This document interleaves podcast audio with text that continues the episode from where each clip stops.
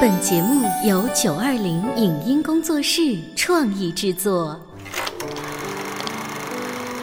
当兵了，你不等我了？干巴巴的，不，你湿乎乎的。打死我也不说。这个作品要按我个人的理解，做的还不够奔放。杜秋，你看多么蓝的天！我有个秘密，我长得多美，人人都爱。谁能证明你是孤兰丹女？光影旋转的流金岁月，耳边重温的声声记忆。即使物换星移，年华不再，他们依然满怀温馨，沉淀着时代经典。光影时光机，穿越历史，让我们向经典致敬。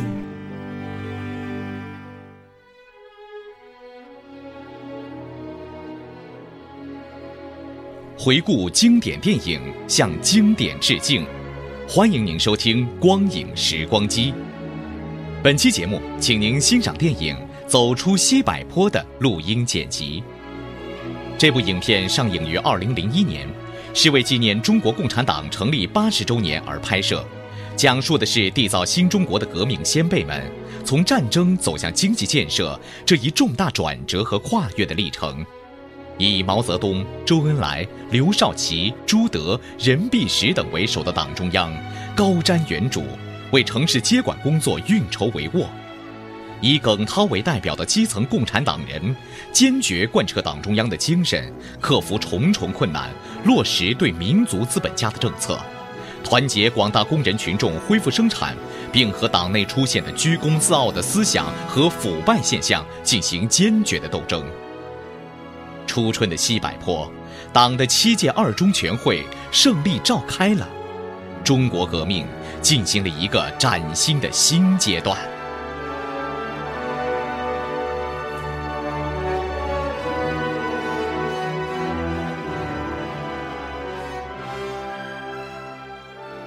公野报告，攻克锦州，好活捉东北剿总副总司令范汉杰，歼敌九万。一九四八年冬，在河北平山县西柏坡村中国人民解放军总部里，伴随着攻克锦州的胜利喜讯，毛泽东却在考虑着更深更远的事情。主席，这些天都是捷报，应该说顺利大于困难了。你这样认为？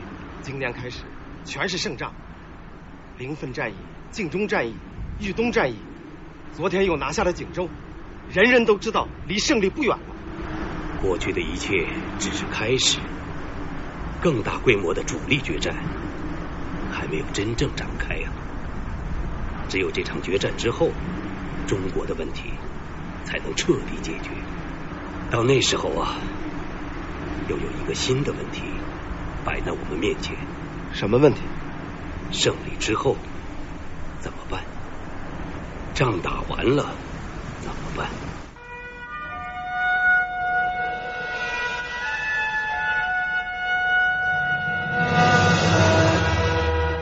接管城市，毛泽东最先想到了跟随他多年的警卫排长耿涛。主席，你不要我了？哎，怎么是不要你了呢？你有点文化，将来啊可以派大用场。再说。你也该离开我，去闯一闯了。以后回来我也欢迎。我不离开主席，婆婆妈妈的，走。从农村走向城市，从打仗走向建设。当时许多解放军官兵和耿涛一样，还没有认识到走好这一步的重要意义。瞧，这个马宝山就是其中的一个。他虽然刚刚带领战士们扑灭了一场可能引爆油罐的大火，可他今夜来到发电厂的目的，却是要抢走这里的物资粮。你是要为你们的部队增光呢，还是要为你们的部队丢人呀？你晓不晓得你们这样做是什么性质？陈同志，刚才啊，多亏了他了，他他救了整个电厂。啊，不要讲了，我刚才都看见了，他可是个英雄啊！依我看呀，他不只是个英雄，他还是个流寇。首长，我们战士两天没吃东西了，我是想……那也要遵守纪律。是，记住，铁的队伍就要有铁的纪律。是。好了，英雄家刘寇同志，立即卸车，把物资还给电厂。电厂是整个沈阳的要害部门，你的困难我给你解决。是。卸车，卸车。而此刻惴惴不安、不知所措的，还有那些城市里的大老板们。董事长，要不把您和二太太的机票也给订上？去香港？我去香港能干什么呢？哦，对了，家里的钱款、条子、字画什么的都已经打了包，我让他们直接发往香港。还有那五千吨煤也已经装了船，停在码头，随时可以起航。诸位，在此当口赴约，实属难能可贵。按说，生意人不该谈国家大事，但共产党的炮弹快要落到城门口喽。我们的矿山何去何从？今天请大家发表高见。啊，老许一向快人快语，今儿个怎么闭目养神了？啊！我在想，这共产党在农村靠的是打土豪、分田地、落地生根呐。是越闹越凶，现在他进城了，这被共产的肯定是咱们这些人呐。我想啊，趁早走为上。现在飞机票可是个天价呀，不过走还是一线生机，还是保命要紧呐。哎，对对对，咱们的产业是矿，你能带走吗？他走到哪儿也睡不着觉。说实话呀，宋太太，我觉得你们应该留下来搞实业嘛。离开了自己的厂矿，能干什么呢？这种事我插不上嘴。不信你问他。长兄为父，咱们家的事大哥说了算，我那百分之十的干股说了不算。是走是留，老办法，没人头上骗子，生不记恨，死也无怨。最后投票的结果是留下，决定虽然做出来了，可股东们仍旧不知道前途是祸是福，每个人的心里都揣着一面让他们坐立不安的鼓。一直放在农村，农村包围城市，从现在起，工作重心要移到城市，移到建设上面来。去年九月，我向全党提出过这个任务，因为战争发展的太快，没有引起重视。我想，现在啊，要引起足够的重视，需要再开一个会议，就开一次全会吧，啊，再讲一次，画一个框框，建设新的中国需要有一个蓝图嘛。七届二中全会应该开起来，那就定在春天，我们分一下工吧，啊，我和恩来继续指挥打仗。少奇准备文件，筹备二中全会，建设算一条，政权算一条，外交问题也不能不谈吧？哎，干部问题也是个重点呐。不错，我也担心这个问题。打了这么多年的仗，军事干部成长的快，真要是搞建设，人才就少喽。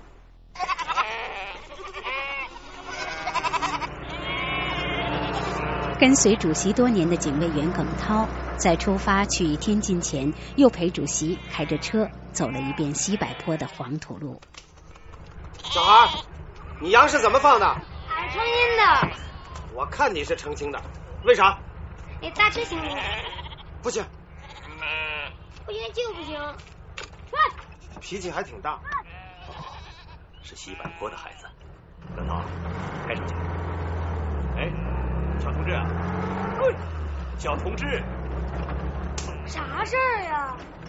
我这里有个空位啊，想找个人坐来。好嘞。嘿嘿。你搭车去什么地方？不去哪儿，随你们走呗。俺没做过这个，想捞个鱼儿呗。捞个鱼儿是什么意思啊？捞个鱼儿。就是得呗，得哎，又是什么意思啊？得就是好呗。好，那就让你得一回吧。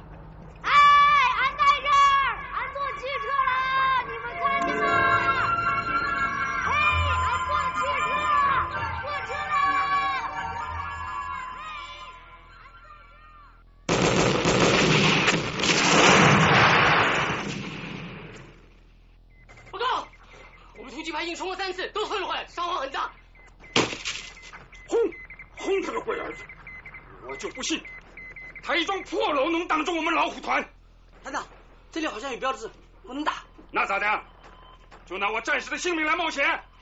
喂，炮营吗？马上给我调五门野战炮过来！突然，电话被一只大手拉断了。这个人正是刚到天津不久的耿涛。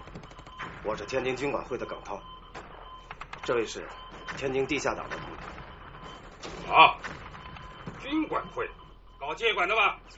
对不起，这不是你待的地方。老梁，他们军管会和地下党同志对这片情况比较熟悉啊。熟悉？熟悉咋的？反正我不能让那幢破楼挡了我们老虎团的道。据我们了解，这栋楼里头存放的整个天津的电线架势和地下管道的档案资料。我不管，他就是金子堆出来的，我也要轰他个稀巴烂。把这些打烂倒是痛快，可天津马上就要回到人民手中，搞建设绝对离不开这些档案。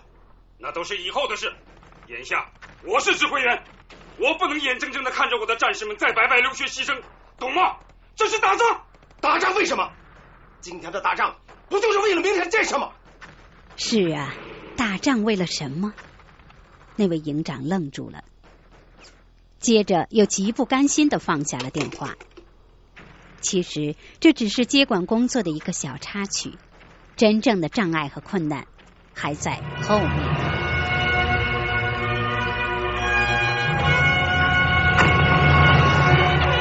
夕阳下，海河边，金汤桥下，胜利的军号响彻四方。耿涛遇到了当年的救命恩人，工程突击营营长马宝山。哪像你呀，战斗英雄！小兰子有消息吗？没有，炮肚沟一炸，遇上鬼子轰炸，牺牲了好几百人。听说啊，他也在那个团里。别难过啊，路还长呢。抽时候咱哥俩喝两盅。你不是在陕北吗？怎么到？我是来参加接管工作的。啊，接管接管，我们打下来，你把它接管起来。大哥还得往南打呀，打老蒋过瘾。这个战斗英雄马宝山连胳膊上有伤都不想着去包扎，最后还是一个小战士把他强行拉到了医院。医院没有麻药了。你就放心大胆的来吧，我是坑医生，我他妈就是孬种。马大哥，小兰子，马大哥，小兰子，是正是，不是我老马是谁？哎呀，啊，小兰子真好啊，出息了，成了开刀大夫了。哎呀，真是好，嘴走，把车发动着。是，我带你去见一个人。见谁呀？你跟我走啊。你们找谁呀？军管会不是在这儿吗？走了，上午走的。走了？他们人都走了，去哪儿了？你们找谁呀？嗯，军管会那个那个啊？谁呀？军管会那小杆子。啊，耿涛啊，他也走了。耿涛，几年了，这个名字总是出现在小兰子的心里。梦里，在城里，难道真的是他？现在是军管会的干部了，还以为你牺牲了，他要是见着你，非乐疯了不行。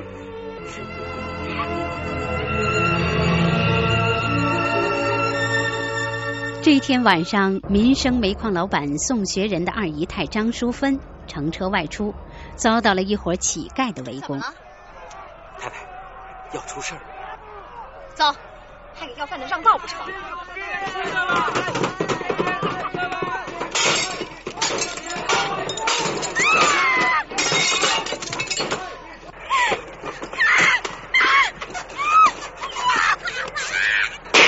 受到凌辱的宋太太惊慌恐惧。就在这时，路过这儿的马宝山鸣枪赶到。奶奶的，老子白解放你了！他妈滚！马宝山脱下自己的军大衣，为宋太太盖上。从此，他的英勇和豪气就和这件大衣一起留在了宋太太的心里。负责给你拉条线过去，怎么样？哎，好好好。马大哥，派来工业处报道的是你，都是这伤闹的。那好啊，咱俩又可以在一起干了。我告诉你，我见到谁了？谁呀、你做梦都想不到，小兰子。什么？你说什么？你见到谁了？小兰子。小兰子。哎，小弟，电话，军委会打来的。小兰子，我是耿涛啊。小兰，你知道我是多想你。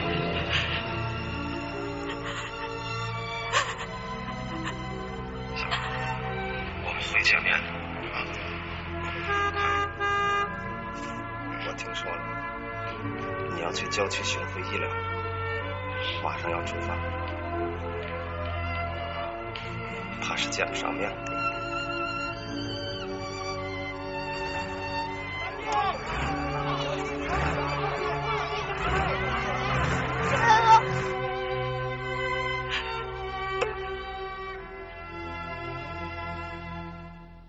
欢迎大家参加今天的座谈会。首先，我把今天参加会议的军代表向大家介绍一下。这位是马宝山同志，进入民生煤矿；孔敬江同志进入大生棉纺公司；陈宝荣同志进入荣兴炼铁厂。我们接管城市的目的，不是要破坏它，而是要建设它。我军在攻打天津的时候，毛泽东主席就亲自起草电文，命令尽一切可能保护工业区免遭破坏。这些大家都看到了吧？耿首长，我们这些私营企业的财产，你们共产党会不会没收啊？私有财产，我们是要保护的，不仅不没收，还要帮助恢复生产。大家都看到了吧？天津受帝国主义和国民党反动派的摧残，现在回到人民手中，百废待兴，必须立刻恢复生产。今天请大家来，就是请大家来表个态。哎，不是让你们来开哑巴会的啊！有困难也可以提，我们帮助解决。耿处长，本人有个问题。裴兆生先生是做纺织品生意的吧？是的，请讲。我的工厂是愿意开工的，不过现在市场上棉花紧缺，我没有办法进到原料，没有原料，我怎么开工啊？这巧媳妇儿也难为无米之炊呀、哎，是啊，我倒是想开工，可是厂里的马丁炉又坏了，会修的工程师又跑到南边去了，除非你们帮我把它找回来。马丁炉，哈，我说了，你们也不会懂啊。笑什么？不懂咋了？老子不懂就多了，不是照样解放你们？没没没没什么意思，我没那意思。朱老板的炼油厂什么时候可以开工啊？我啊，啊我我看看再说，看看再说。看看再说。机器撂久了，可是要生锈的。毛主席早就说过，革命不是请客吃饭，看看可以，但必须从速决断。消极停工就是罪孽，你知道吗？呃，不不不不，我不是这个意思。那我是说，呃，要开工就要烧煤，没有煤，我也无能为力呀。就是嘛，没有煤我们动不起来呀。哎，关键就是煤嘛。对对宋学仁先生，您是商会的元老，又是民生矿的董事长，大家开工都要用煤，您的煤矿有何打算？我，耿首长要听真话还是假话呢？当然是真话了。那鄙人就直言了，赵贵党的主意，资本家靠剥削工人发财，那我倒有个担心喽。我们开工越多，那剥削工人越多，剥削越多，那罪孽会不会越来越大呢？是那个老孙说的对，是啊是啊，我也是这么想。呃，我们还是罪孽小一点儿更太平。耿涛皱起了眉头，看来这些资本家的工作是最难做的。耿处长，马代表亲自驾到，有失远迎，有失远迎啊！坐坐坐坐。我们今天来，事先没打个招呼，你不见怪吧？怎么会呢？盼也盼不到啊！我们今天登门拜访，一是来看望你，二是昨天座谈会人太多，很难谈个尽兴。宋先生好像有很多话要说。嫂子，下面来了两个当官的，你怎么不下去？哼，我下去干嘛？你怎么不下去？我，我和他们不共戴天。我现在可是个身无分文的穷光蛋。昨天共产党把我的东西都给封了，我那五仓库军火的货也都给没收了。你没跟你大哥说过你在做军火生意呀？他告诉他，他就知道干他的实业。想发大财，不知道等到哪年哪月。我什么也没有了，在这个世界上，我已经没有什么牵挂，只有你了。别胡说八道！胡说？你忘了，当初是我把你带进这个家的。可是向我求婚的是他。那时候我身无分文，爷爷把所有的遗产都留给了大哥，我只能当大哥的食客。那是老爷子看不惯你那副吊儿郎当的样儿。大哥夺走了该属于我的遗产，还夺走了我的女儿。认识他？那个瘦个子的救过我的命。都行了。去你的吧！不过谁知道呢？现在世道变了，还能抄得住名姓吗？哎，少杰啊，你我相识这么多年。坐在一起品品家乡的东西，观雪聊天，这还是头一回吧？啊，主席啊，你还是这么喜欢雪？是啊，我喜欢雪，农民都喜欢雪，瑞雪兆丰年嘛。哎，害虫就不喜欢雪，一下雪啊，苍蝇全没了。小林啊，有话进屋说。在外面吵吵什么嘛？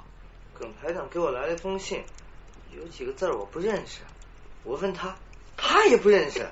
哦，耿涛的信，拿来我看看。哎，呃，这是“鹅”，焦头烂额的“鹅”，就是事情啊，搞得不可开交。哎，这个耿涛啊，不知遇到什么麻烦喽。啊，排长信里说，在对待资本家的问题上。同志们分歧很大，有些同志认为应该没收资本家的财产，把工厂交给工人呢。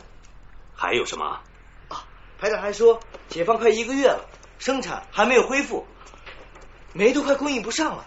他他还说，还说跟城里人打交道累。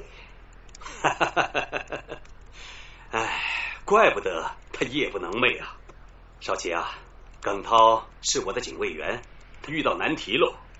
你是主管城市工作的，你看应该怎么样回答他好啊？告诉你们排长，这城里的工厂可不是农村的土地，分到谁的手里都会长出庄稼来。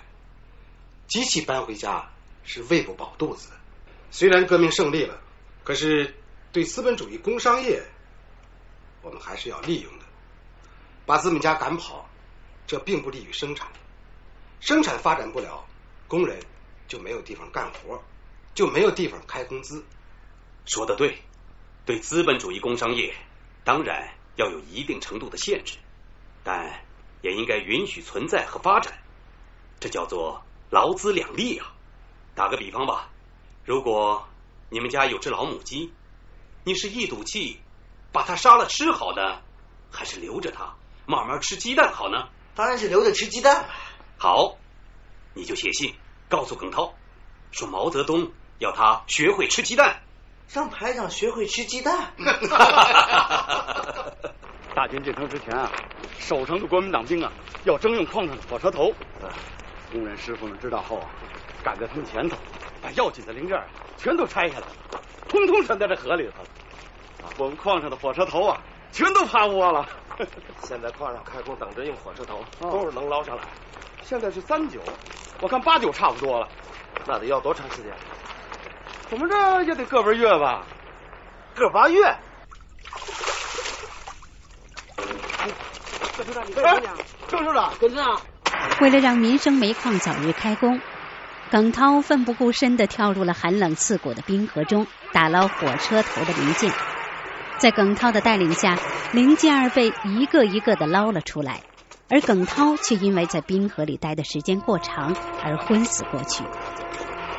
接下来的事情，耿涛不知道。当他躺在医院时，日日夜夜守在他身旁的，正是他日思夜想的小兰子。真吓死我了！我真怕你醒不过来。我们八年没见面了。八年零四十三天。这八年，你都这么玩命吗？如果你再这么玩命，我就不饶你。这里是光影时光机，稍后欢迎您继续收听。